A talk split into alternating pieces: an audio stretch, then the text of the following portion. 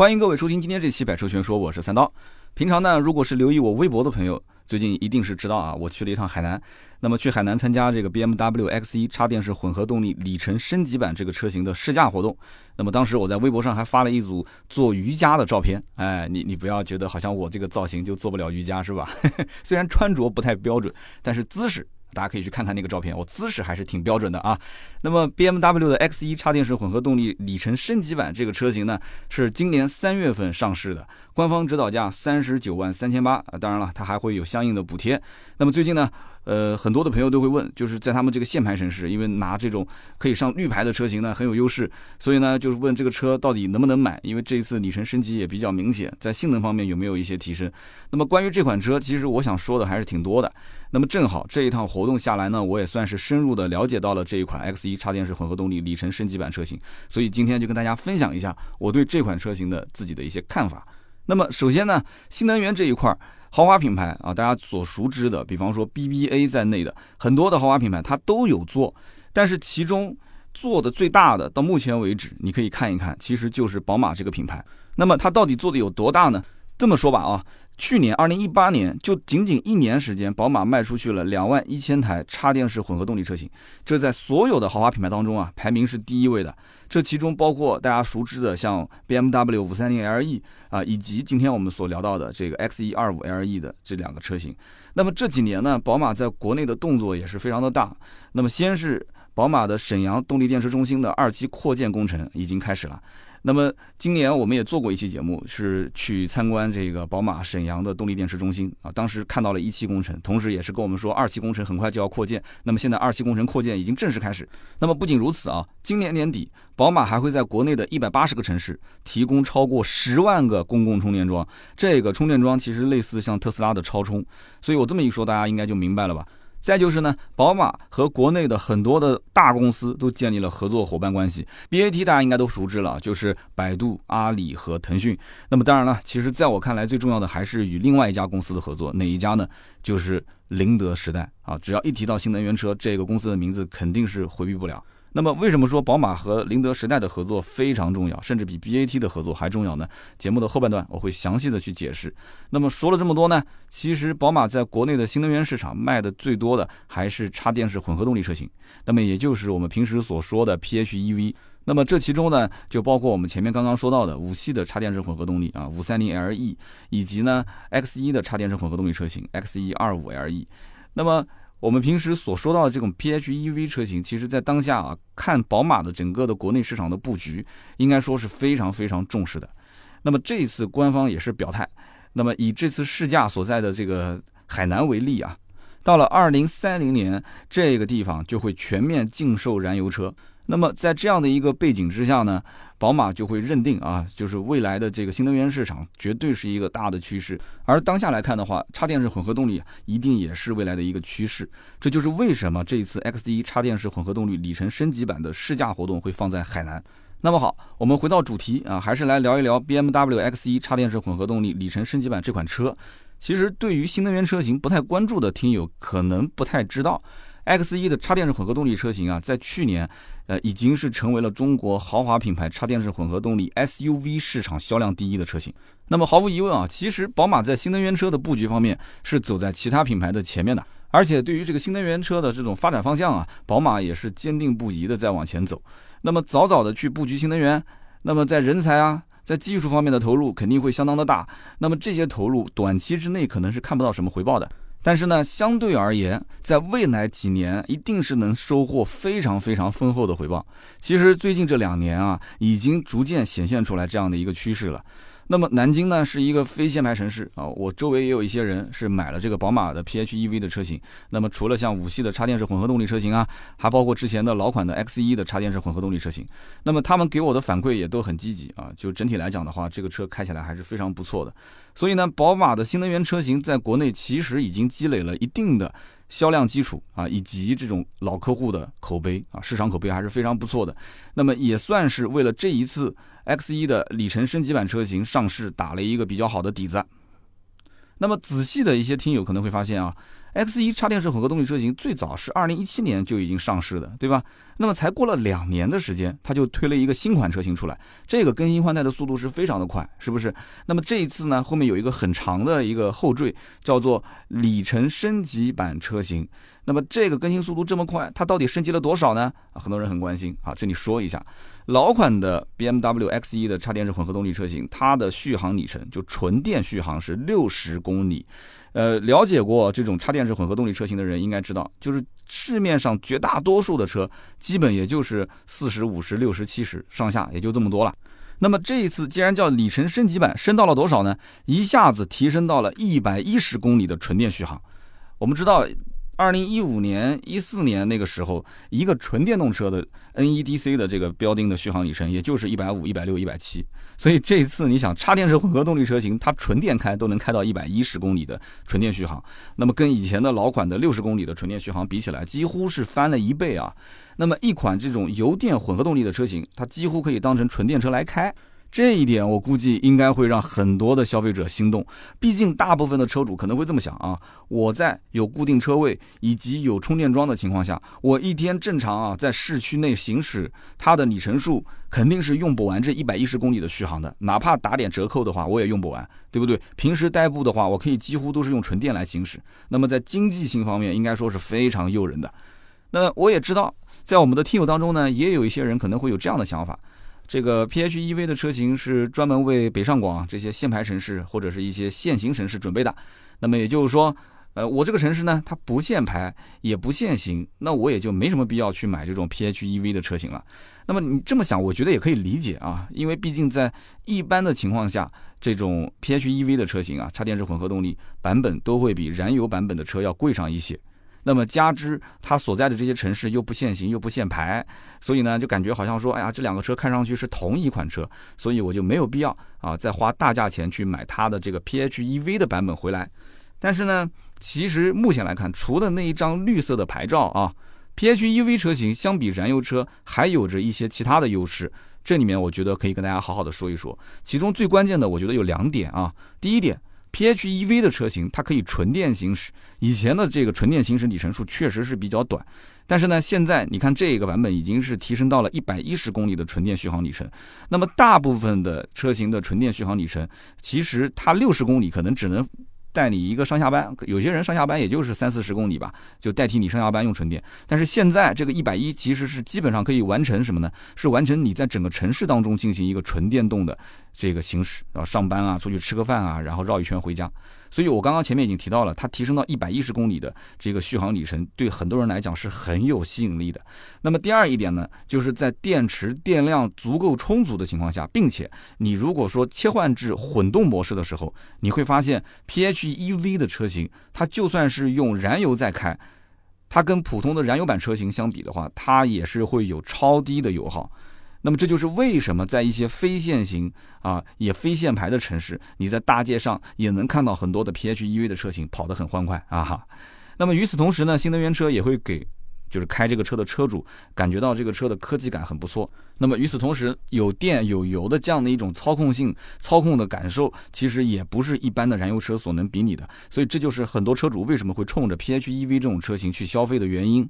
那么在节目的一开始呢，我也曾经说到啊，就是关于宁德时代跟宝马之间的合作关系是非常之重要，甚至比 BAT 的合作关系还要重要。我曾经在聊任何的这个新能源车型的时候，其实都有过提这个宁德时代这四个字。那么如果到今天为止还有人不知道宁德时代是谁，可以上网去搜一下。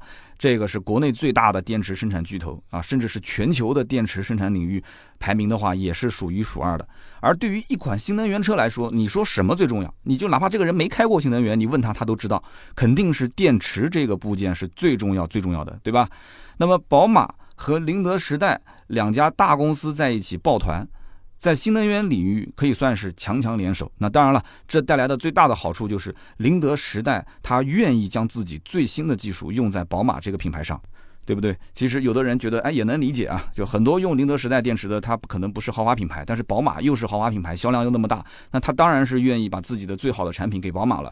其实我觉得不仅如此啊，你可以听一个小故事，看一看宝马和宁德时代他们之间的关系到底怎样。华晨宝马旗下有一个品牌叫做芝诺。啊，很多人应该听过对吧？芝诺这个品牌，那么很多朋友他熟悉这个品牌，你熟悉它背后跟宁德时代的故事吗？芝诺六零 H 这款车的诞生，它其实背景就是当年华晨宝马和宁德时代早期合作的一个经典案例。那可以这么说，那个时候的宁德时代才刚刚起步，那个时候的宁德时代啊，还没有现在那么的炙手可热啊。那么宝马当时作为一个豪华品牌，它相当于在当年是带着宁德时代一起玩啊，大家一起试试水啊，共同试水未来的这个新能源车的市场到底怎么样。那么最近这几年呢，宁德时代的这个产品技术都是突飞猛进，也就成为了国内众多汽车品牌追捧的一个电池供应商。但是呢，宁德时代依然没有忘记自己当时最亲密的合作伙伴是谁，是华晨宝马啊，当年是带着我一起玩的，现在我必须要跟他啊走得再近一些。所以这一次在宝马海南的试驾活动啊，宁德时代的高管还特意飞到现场来助阵啊，这个很少见。当时呢，现场这个高管就讲解了自家的最新的八幺幺的电池这个技术的亮点。那么我们这一次在海南试驾的 BMW X1 插电式混合动力里程升级版车型，它采用的就是宁德时代最新的八幺幺型镍钴锰三元锂电池。那么电池的电芯中，它的正极材料镍钴锰三种元素的比例是八比一比一啊。我们曾经在节目当中也说过，为什么叫八幺幺，为什么叫五二三啊？它的这个其实就是镍钴锰的一个比例。那么，BMW X1 插电式混合动力里程升级版车型，可以说它是全球首款采用了这种新型电池的车型。就光是这一点，我觉得就充分说明了什么？说明了华晨宝马和宁德时代的关系不一般，真的是不一般啊！这种八幺的电池到底有多厉害呢？就给大家列一组数据就知道了。相比之前的 X 一插电式混合动力车型，它这一次的里程升级版车型比老款在电池包方面。重量仅仅是增加了两点五公斤，啊，五斤的重量，两点五公斤的情况下，它能量的密度提升了多少呢？提升了百分之六十一，所以因此它的续航里程啊，纯电的续航里程就增加了百分之八十三。而且我在现场听这个宁德时代高管在讲解这个两点五公斤的增重，它的前提是什么？就是这个增重的两点五公斤几乎全部都是用在了电池包内部的阻燃材料上。其实呢，光是听这样的一组数据，我觉得还是有点晦涩。就这么说吧，里程升级版车型的纯电续航里程不是达到了一百一十公里吗？这个可能听起来有点夸张，因为大多数的这个 PHEV 的车型纯电续航里程啊，基本上也就是五十六十上下徘徊，七十八十已经算是非常高的了。而我觉得啊，一百一十公里，这还是宝马就这一个 X1 的插电式混合动力车型里程升级版，它给出的一个相对比较保守的数据。为什么呢？因为这次试驾活动，我们第一天是从三亚的太阳湾，然后一直开到万宁的神州半岛。我们第一段的这个行驶的里程就是一百一十二公里。那么这一百一十二公里的路段呢，就完全需要由这个纯电的模式来跑。纯电模式来跑，你要知道三亚这个天气已经很热了，没有哪一辆车说为了省电，大家不开空调的啊，不会这么干的啊，大家都是开着空调听着歌，就比较轻松的在高速上去行驶。那么又是高速的这种行驶路段，所以大家知道这个纯电动车，呃，你中低速的行驶的时候是比较省电的，工况是比较优的。但是你要如果速度提上来之后，开到了八十九十、一百甚至一百一，那其实它的电耗是比较高的。即使在这种情况下，开到了这个万宁的神州半岛，我们大多数的车辆剩下来的电池电量大概在百分之十四左右。我们听说之前有媒体测试这个车纯电的续航，甚至能跑到一百三十公里左右。那么要知道，一般在大城市当中的，就是日均的通勤里程数，基本上也就在四十公里上下。那么北京从南到北，从东到西，也就是一百公里左右。那么也就是说，这个一百一十公里的纯电续航，其实可以满足绝大多数的人啊，平时日常代步啊，就把它当成是一辆纯电动车来开。那么它也能使那些平时也就是二三十公里、三四十公里的这种通勤的需求的人，两天到三天可以进行一次充电。对吧？平时呢就当成纯电动车来开，完全没有问题。那么听到这里呢，可能有的听友就要问了，呃，你不要光说这个纯电续航里程啊，我买它又不是当做一个纯电车来开的，对吧？这车油耗怎么样呢？好，那这里面也有一组数据啊，X1 插电式混合动力里程升级版的车型，它的官方油耗相比之前的老款车型下降了百分之七十二，百公里一点三升的油耗，你觉得怎么样？啊，如果再往下降，那就是纯电车了啊！百公里一点三升的油耗，其实对比一下 X1 的燃油版，就能看出两个车型之间的差距非常非常的大。BMW X1 啊，220Li，也就是燃油版的车型，它的工信部综合油耗是7.1升百公里，但是实际开起来的话，我估计也就在8到9升上下。那么偏爱这些激烈驾驶的人，可能九升都打不住，可能要开到十升左右的油耗。那么就算是最省油的，因为 X1 还有一个1 8 Li 的车型嘛，那么工信部给的油耗是六点一升，那么实际开的话应该在七到八升左右。那么也就是说，我之前所讲的 PHEV 车型在电池电量充足，并且你可以切换到混动模式驾驶的时候，它拥有的这个燃油的经济性，那普通燃油车完全是无法去比拟的啊，是有一个超低油耗的表现。所以说呢，如果你平时开车啊，对于这个燃油经济性啊比较有要求，那这种车型我觉得应该是可以首选的。好了，那么除了燃油经济性方面呢，那大家最关心的肯定还是这个车开起来怎么样，操控性啊、动力啊各方面到底怎么样。那么全新的里程升级版车型用的是宝马 1.5T 涡轮增压的发动机，以及一款高效的电动机相结合啊，就进行一个最大功率170千瓦、综合扭矩385牛米的这样的一个动力输出，再匹配六速的手自一体变速箱，百公里加速可以达到7.4秒。我在海南试驾的过程当中呢，对于这一款 BMW X1 插电式混合动力里程升级版车型，在动态驾驶过程当中的动力表现以及它的操控性表现，其实印象还是非常深刻的。因为有了这个电能去做辅助，这台车就可以实现一个高效的能量利用啊！它有三个这个叫做能量管理模式可以进行自由切换，哪三个呢？一个呢是 Auto eDrive，还有一个呢是 Max eDrive，还有一个呢叫做 Self Battery。那么这三种能量管理模式进行切换，有着不同的这样的一个。啊，行驶表现，首先呢就是 Auto eDrive，其实这个一听到 AUTO Auto 的话，大家都很能理解，那它就是由电脑来自动判断什么时候介入引擎，什么时候介入电机，啊，让两者可以保持在最优的一个工况下进行运行，对吧？这很容易理解。那么 Max eDrive 是什么意思呢？Max eDrive 就是我们其中那一段啊，不是纯电行驶嘛？你只要切到 Max eDrive，它就是一个纯电行驶的状态。那么日常如果短途代步的话，首选就是用这个模式，啊，又省钱又零排放又节能环保啊，非常经济的出行。而这个 Save Battery 模式呢，啊，你一听到 Battery 就知道是电池的意思，Save 就是保存，保存电池。那么它是什么呢？就是利用发动机的功率输出为动力电池进行一个补充它的电量，啊，这就能理解了。车辆滑行刹车的时候，它可以回收它的动能，转化为电池的这个电能，对吧？那么在这个模式下，在市区啊，或者是在高速行驶的过程中，哎，车主他就可以依据具体的这个路况来决定是否使用这样的一个模式啊。比方说我们在高速行驶的时候，那么在行驶过程当中，我就开启这样的一个模式，我就可以为电池进行蓄电，因为高速行驶其实引擎的效率是非常高的。好的，等到我从高速下到了市区，开始堵车了。不用怕，高速下到市区堵车的时候怎么办？切换到前面我们说的那个叫 Max eDrive 啊，用纯电模式来进行驾驶。这个时候是电机最优的一个情况，对吧？低速行驶的时候我用电，高速的行驶我就用引擎啊，同时给它反充电。那么与此同时，大家也不要忘了啊，X1 25L-E 插电式混合动力车型还拥有一个能力，什么能力呢？全轮驱动啊，简单的讲就是宝马的 xDrive 系统。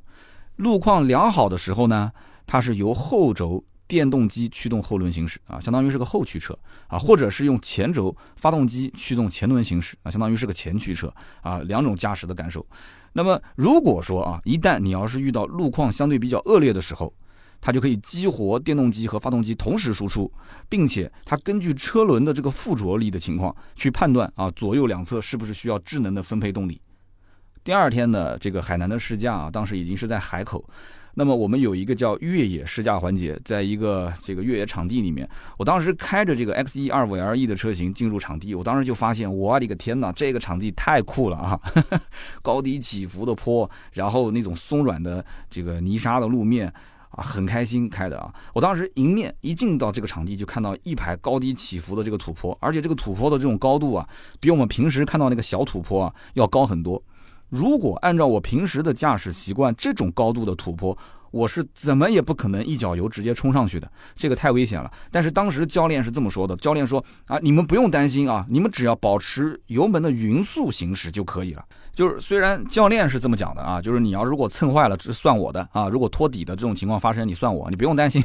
但是对于这种城市 SUV，它的离地间隙，我其实真的还是比较有顾忌的。那么开了两圈下来，我发现其实一点毛病都没有 啊，这个离地间隙比我想象中要大很多。两圈开下来，我胆子也就大了，所以我当时就很感慨，就是 X 一的二五 LE 的这种车型，其实就应该是在这种环境下去驾驶才会更有乐趣。那么刚刚讲的只是它的离地间隙通过性，那么不仅如此，其实越野场地当中有一段十分松软的这个沙土啊，这样的一个路面，大家都知道，这种松软的路面就轮胎很容易打滑。那么经常大家陷在一些地方出不去，其实就是像这样的一个沙土路面。X 一二五 LE 的这个车型，当时我们在沙土路面很松软的地方开，它的全轮驱动其实在这个时候就发挥了作用。我们当时呢，车子一旦开进了这个沙土路面，因为它非常的松软，所以很明显就会感觉到它的一侧的轮胎啊是失去了这个摩擦力，开始打滑。但是很快呢，它的动力就分配给了有附着力的它另一侧的轮胎，车辆就很轻松的驶出了这样一个松软的沙土路面。要知道，大部分的纯粹以舒适驾驶体验为主的 SUV 车型，它在这种脱困能力方面啊是比较弱的。它的越野能力其实是得分并不高的，但是呢，X E 25LE 这款车，我们当时在这个整个的越野场地试驾的过程中，它的表现其实让我挺吃惊的啊！就原来这样的一款，我印象中它也就是平时城市里面代个步啊，代步用的这种城市 SUV 车型，它竟然在这种越野场地里面还可以撒欢啊，有这样的一面，这让我挺吃惊的。那么无论是城市道路还是越野的路况，其实 BMW X1 25LE 这个车型它都能相对比较游刃有余的去应对。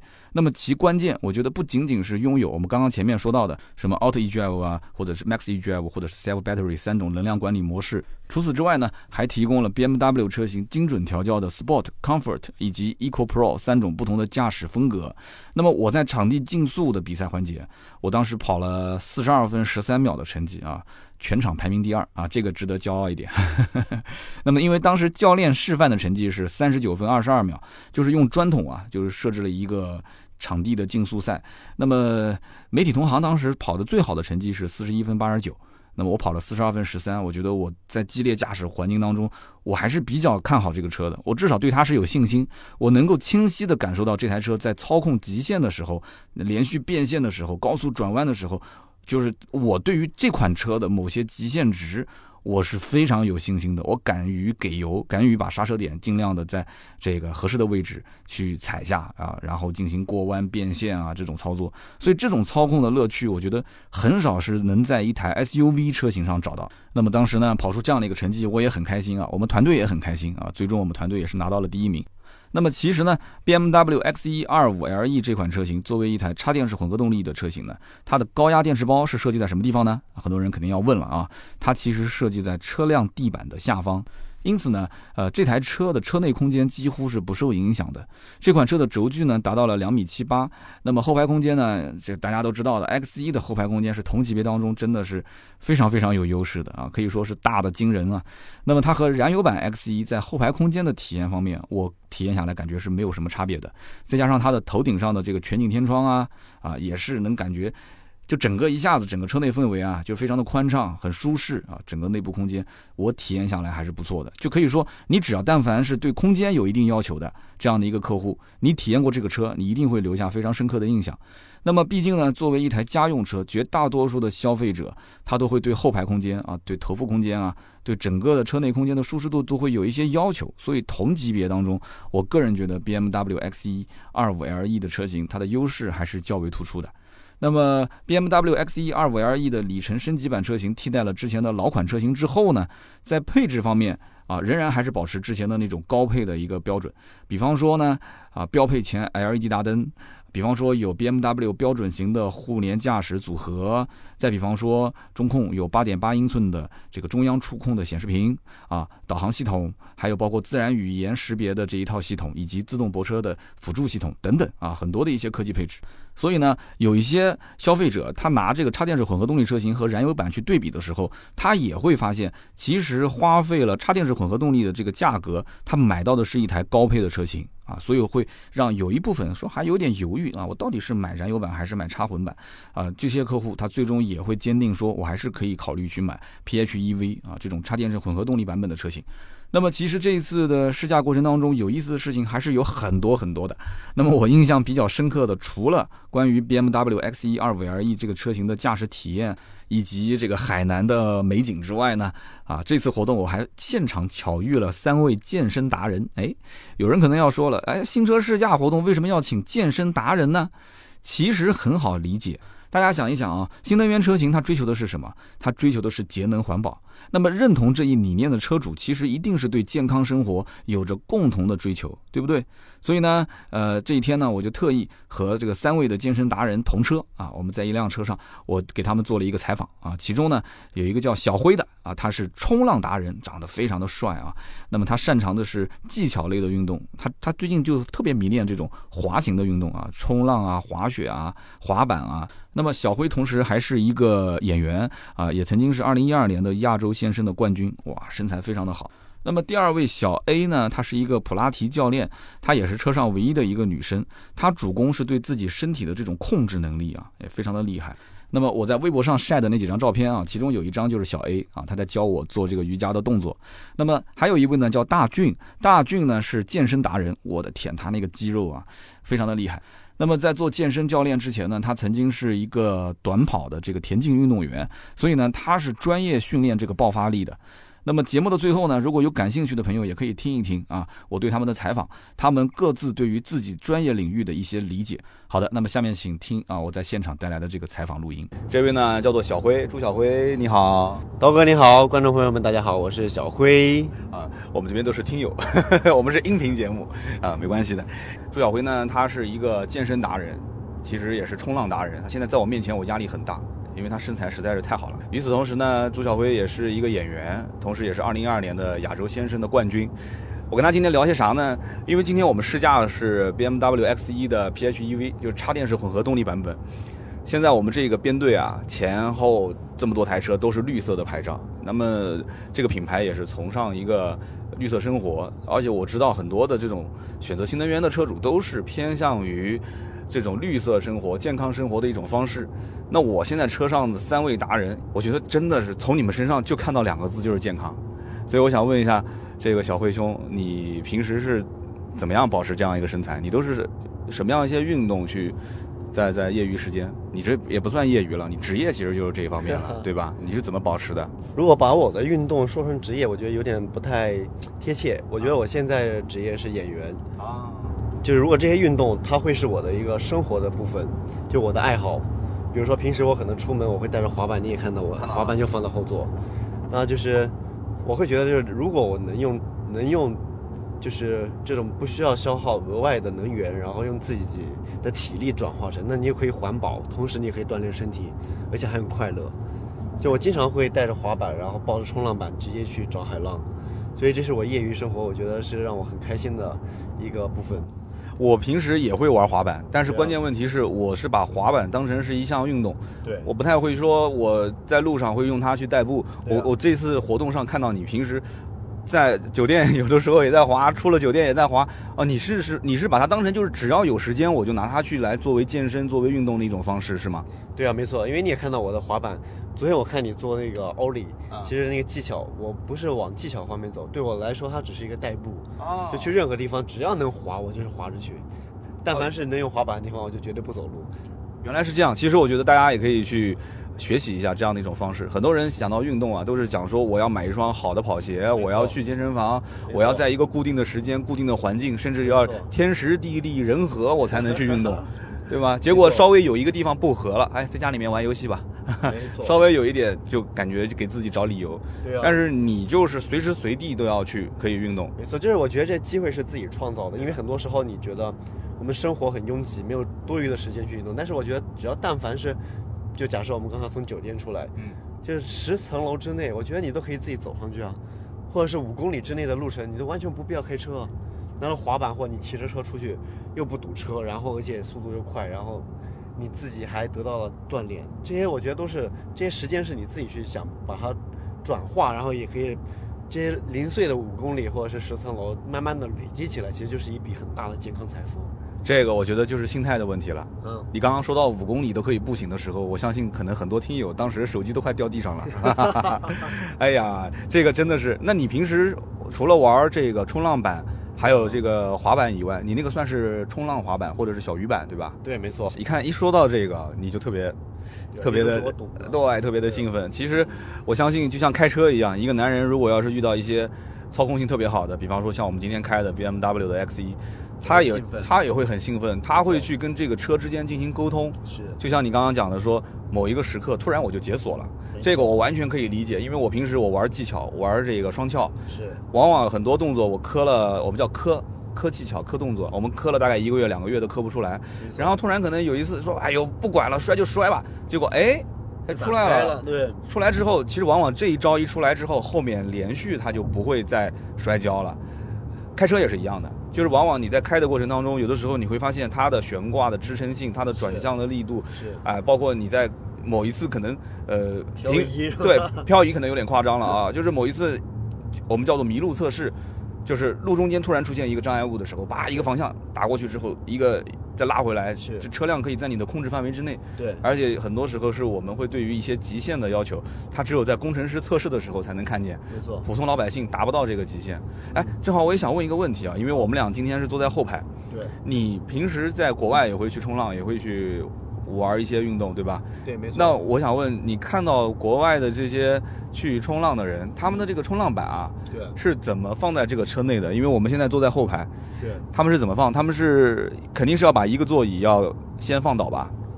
啊，我们会分板子，因为它有长板和短板。嗯，长板的话，因为它有九英尺长，所以那个车里面是没有容没有办法容下这么长的冲浪板的，所以那个时候他们就会在车顶上放一个支架，嗯，然后把冲浪板固定在那个车顶上，然后也是很壮观的啊，可以想象得出。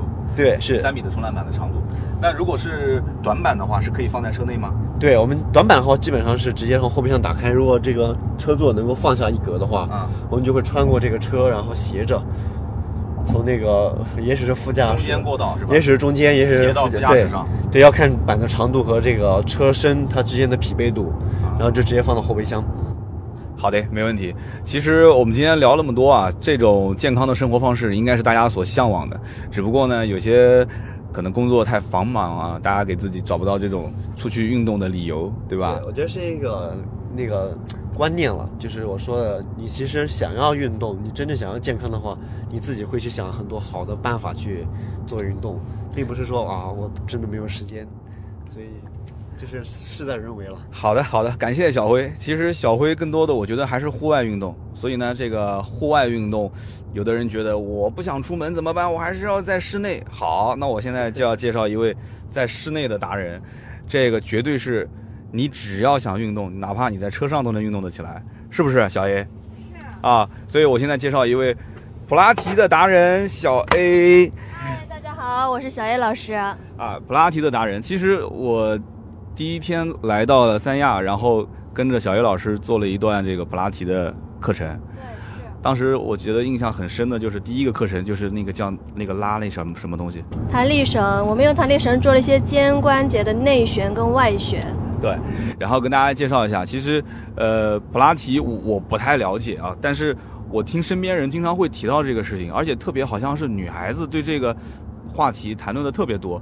小 A 是这方面的专家，所以我觉得你也可以说一说。刚刚小辉讲说很多运动都是在户外，所以大家都会觉得，哦，那我不去，外面太晒啦，外面下雨啊。你看一下雨，很多人就不健身了。普拉提应该是不受任何影响的吧？对，它不受任何影响，哪怕是你站着、坐着，在车内、车外躺着，在床上哪儿哪儿哪儿你都能练到。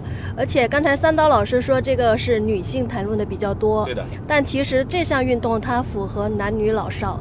它的安全性应该是在所有运动里面最安全的，危害对身体的损伤也是最小的，所以我觉得这个不单单只是说女性可以练，反而是男性、老人一家人都可以一起练，互动性也非常非常的强。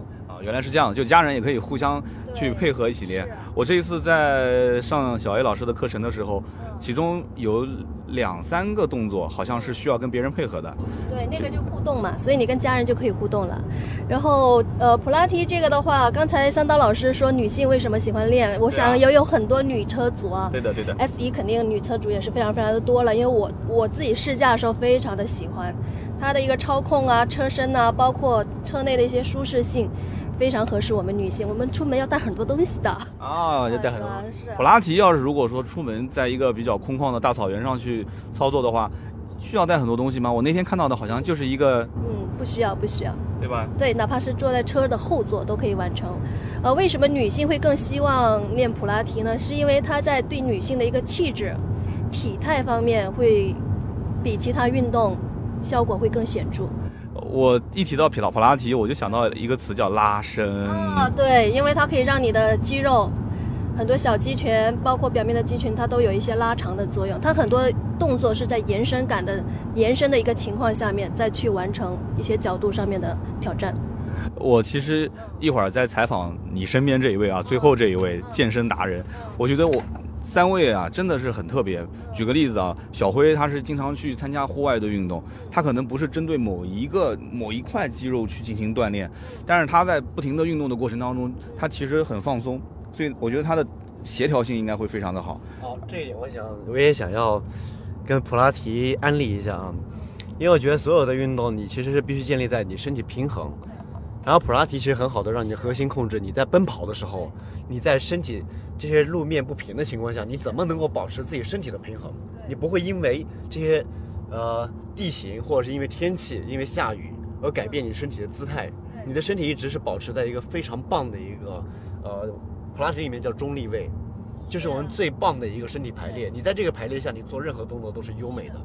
好的，这个户外健身达人已经发表完了，现在轮到了这个普拉提达人了。呃，然后刚才小辉老师说的，我也可以补充一下。其实普拉提它有另外一个名字叫做控制学。控制学。控制学，它的意思就是要让我们学会控制我们的身体，而不要被身体控制了我们。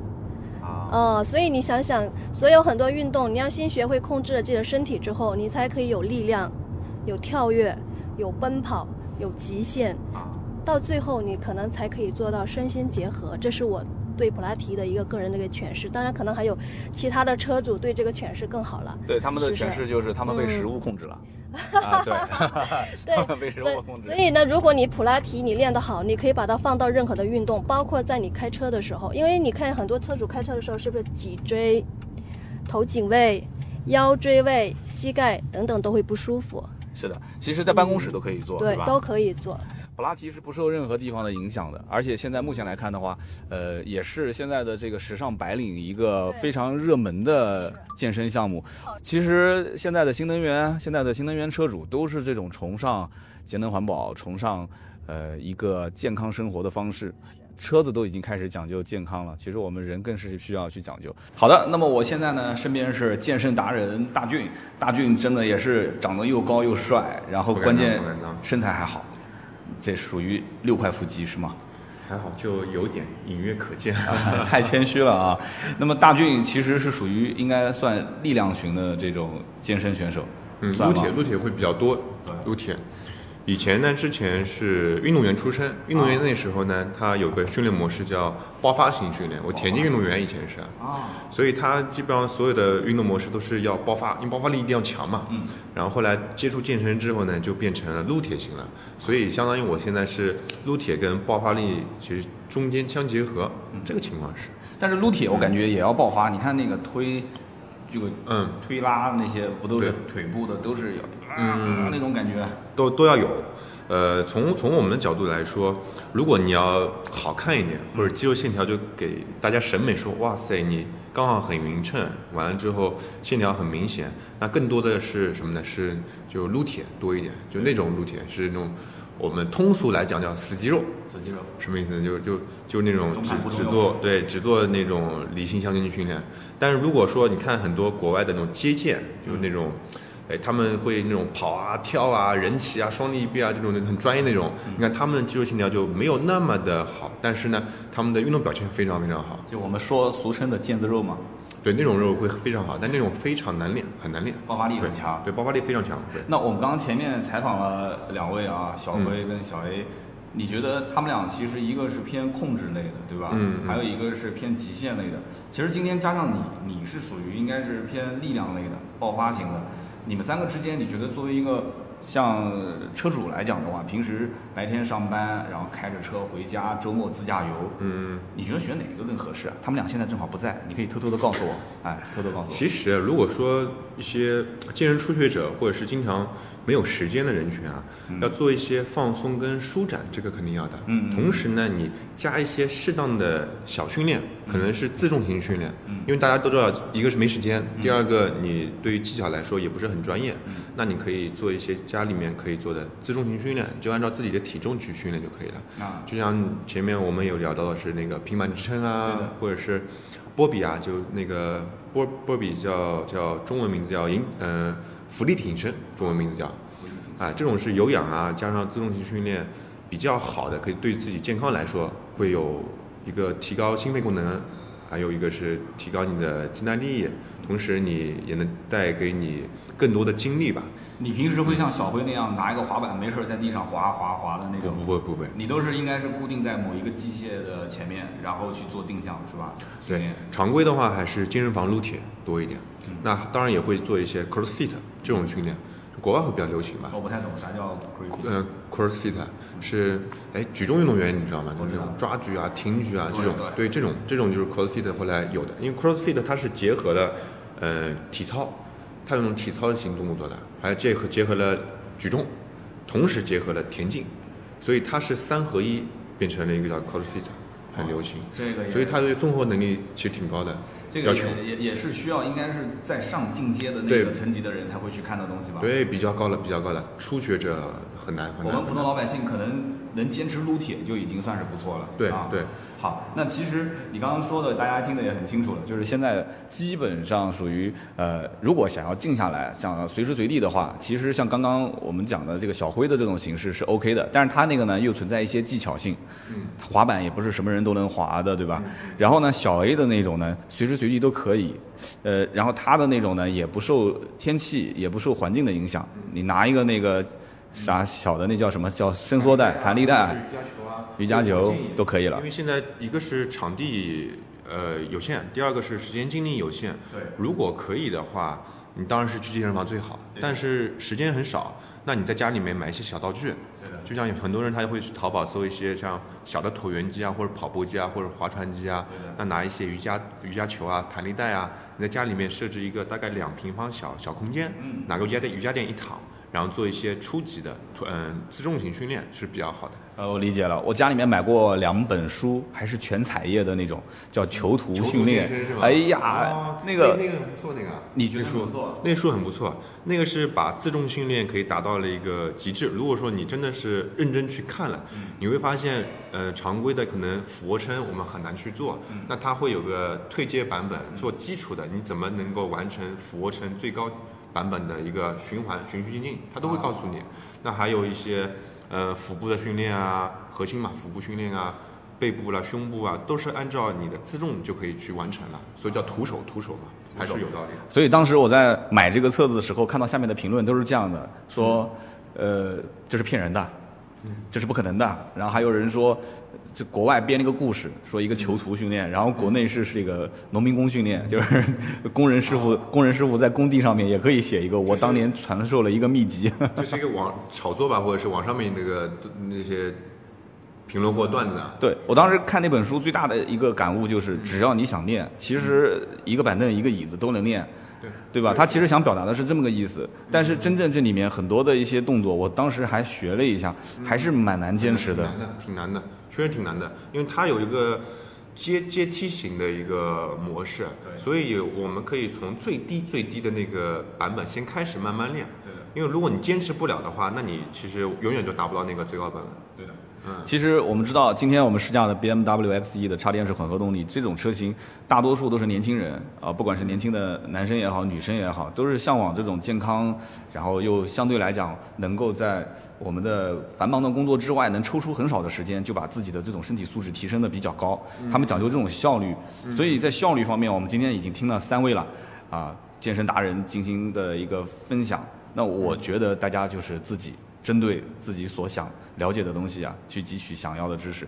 也是感谢大俊啊，大俊真的小事情小事情。我也希望更多的去分享一些我们专业的健康的知识给到大家，因为这样子其实现在倡导全民健身嘛，对，所以更希望我们的国人可以把身体这块可以重视一下。对的，其实投资只有两样是不会亏钱的，一个是投资教育，还有一个就是投资健康。嗯，那么好，我们以上就是今天对三位达人的采访，感谢大俊，还有他们两个在忙，我就不去打招呼了，我一会儿私下去跟他聊。好的，谢谢，谢谢。好的，那么以上呢就是今天这期节目的所有内容，感谢大家的收听和陪伴。大家呢有任何关于 BMW X1 插电式混合动力里程升级版车型的相关问题，都可以留言咨询。那么在节目下方留言也是对主播最大的支持，我会收集大家关心的问题，那么在今后的节目当中也会继续为大家进行解答。那么我们下期节目接着聊，拜拜。